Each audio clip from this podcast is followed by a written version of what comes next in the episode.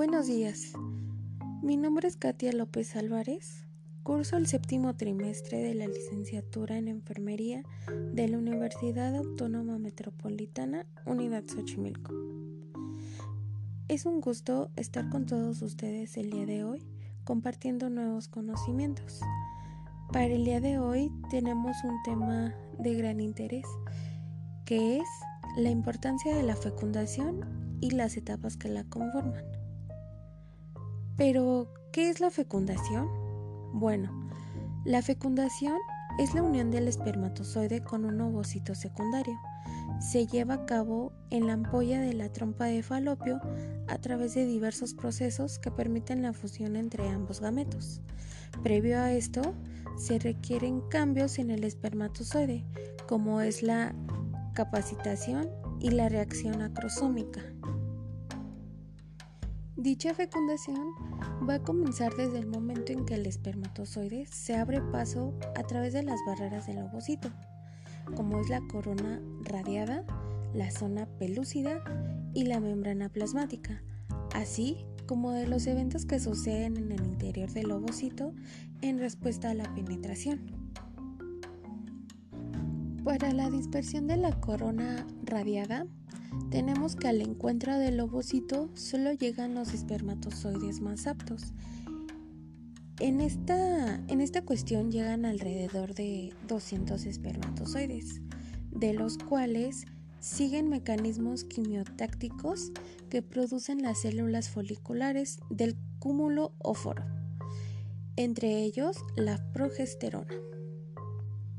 Durante la fecundación, los espermatozoides se enfrentan a la primera barrera, que es la corona radiada, la cual va a eliminar principalmente por el movimiento de sus colas.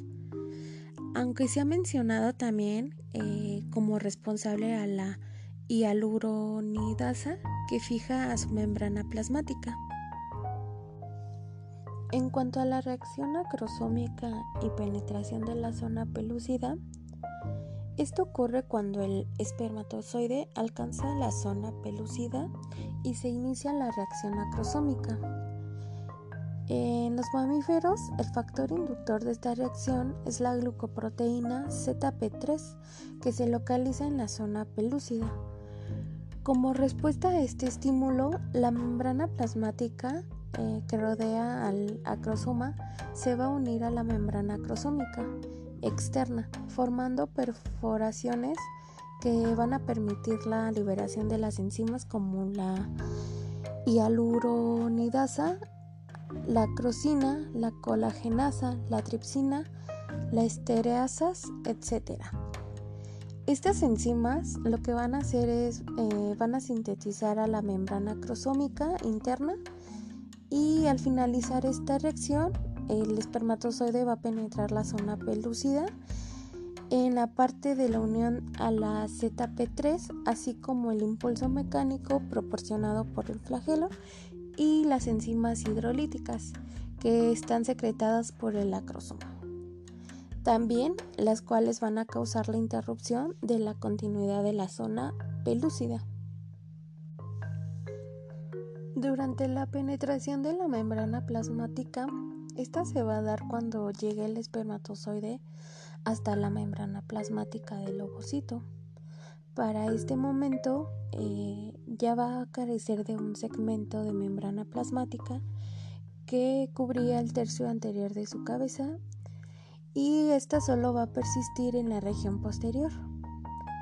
A esta también se le va a conocer como membrana posacrosomal.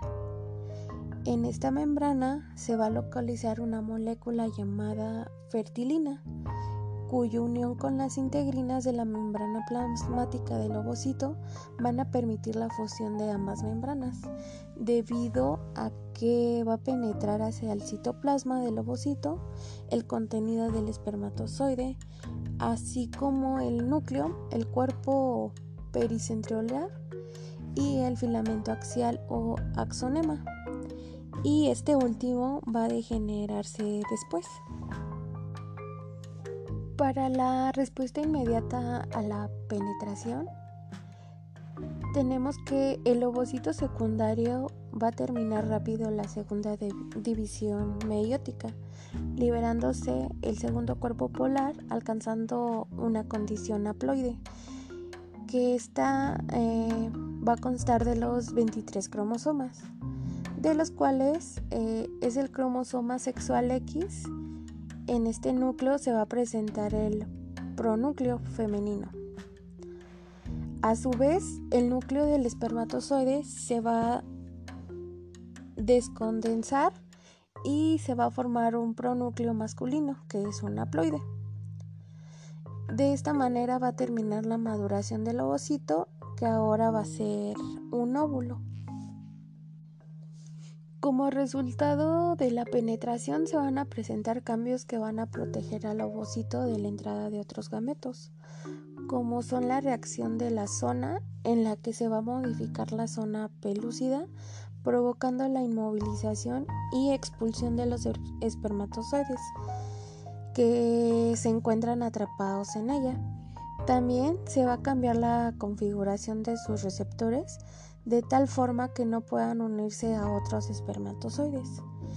El ovocito se va a retraer y su plasma lema se separa de la zona pelúcida para formar el espacio perivitelino. Eh, al mismo tiempo, eh, también se van a presentar eh, la reacción cortical en la que el ovocito va a liberar proteínas hacia el espacio perivitelino y el objetivo de ambos va a ser proteger al ovocito de la polispermia que esta va a ser la entrada de dos o más espermatozoides. Y bueno, para la etapa del cigoto, después de que la fase de pronúcleos, estos van a perder su cubierta nuclear y se van a, bueno, van a replicar su DNA. En este se van a aproximar entre sí y se van a funcionar eh, intercambiando su material genético. En este fenómeno se le va a denominar anfimixis. En este momento se van a establecer el genoma del nuevo ser que va a determinar el sexo del embrión y ocurre la variación de la especie. Si el espermatozoide que fecunda tiene un cromosoma X, al unirse con el ovocito se determinará en género femenino. Pero si es eh, Y, el género será masculino. Una vez completada el proceso anterior, se va a establecer la etapa del cigoto y va a variar de 24 a 36 horas después de la fecundación. Por otro lado, tenemos que el cigoto es diploide como resultado de la unión de los pronúcleos haploides de ambos gametos. El cigoto es una célula completa desde, desde un punto de vista estructural y se va a adherir su característica totipotente. En esta etapa ocurre la activación del huevo, eh, mecanismo necesario para iniciar su primera división de segmentación. En resumen, podemos decir que durante la fecundación se va a estimular al ovocito penetrado por el espermatozoide para completar la segunda división meiótica se va a restablecer el número diploide normal de cromosomas en el cigoto. Eh, también eh, va a ser el mecanismo en el que se fundamenta la variación en la especie humana a través de la mezcla de los cromosomas maternos y paternos. Se va a determinar el sexo cromosómico del embrión y se va a dar lugar a la activación metabólica del ovótido e iba, a iniciar la segmentación del cigoto. Considero que la importancia de la fecundación es que es permitir la perpetuación de la especie para que de esa forma se siga dando la evolución eh, dentro del desarrollo humano. Y de igual forma se desarrolla la salud reproductiva en los seres humanos. Espero que este tema haya sido de su agrado. Mi nombre es Katia López Álvarez. Nos vemos muy pronto. Que estén muy bien.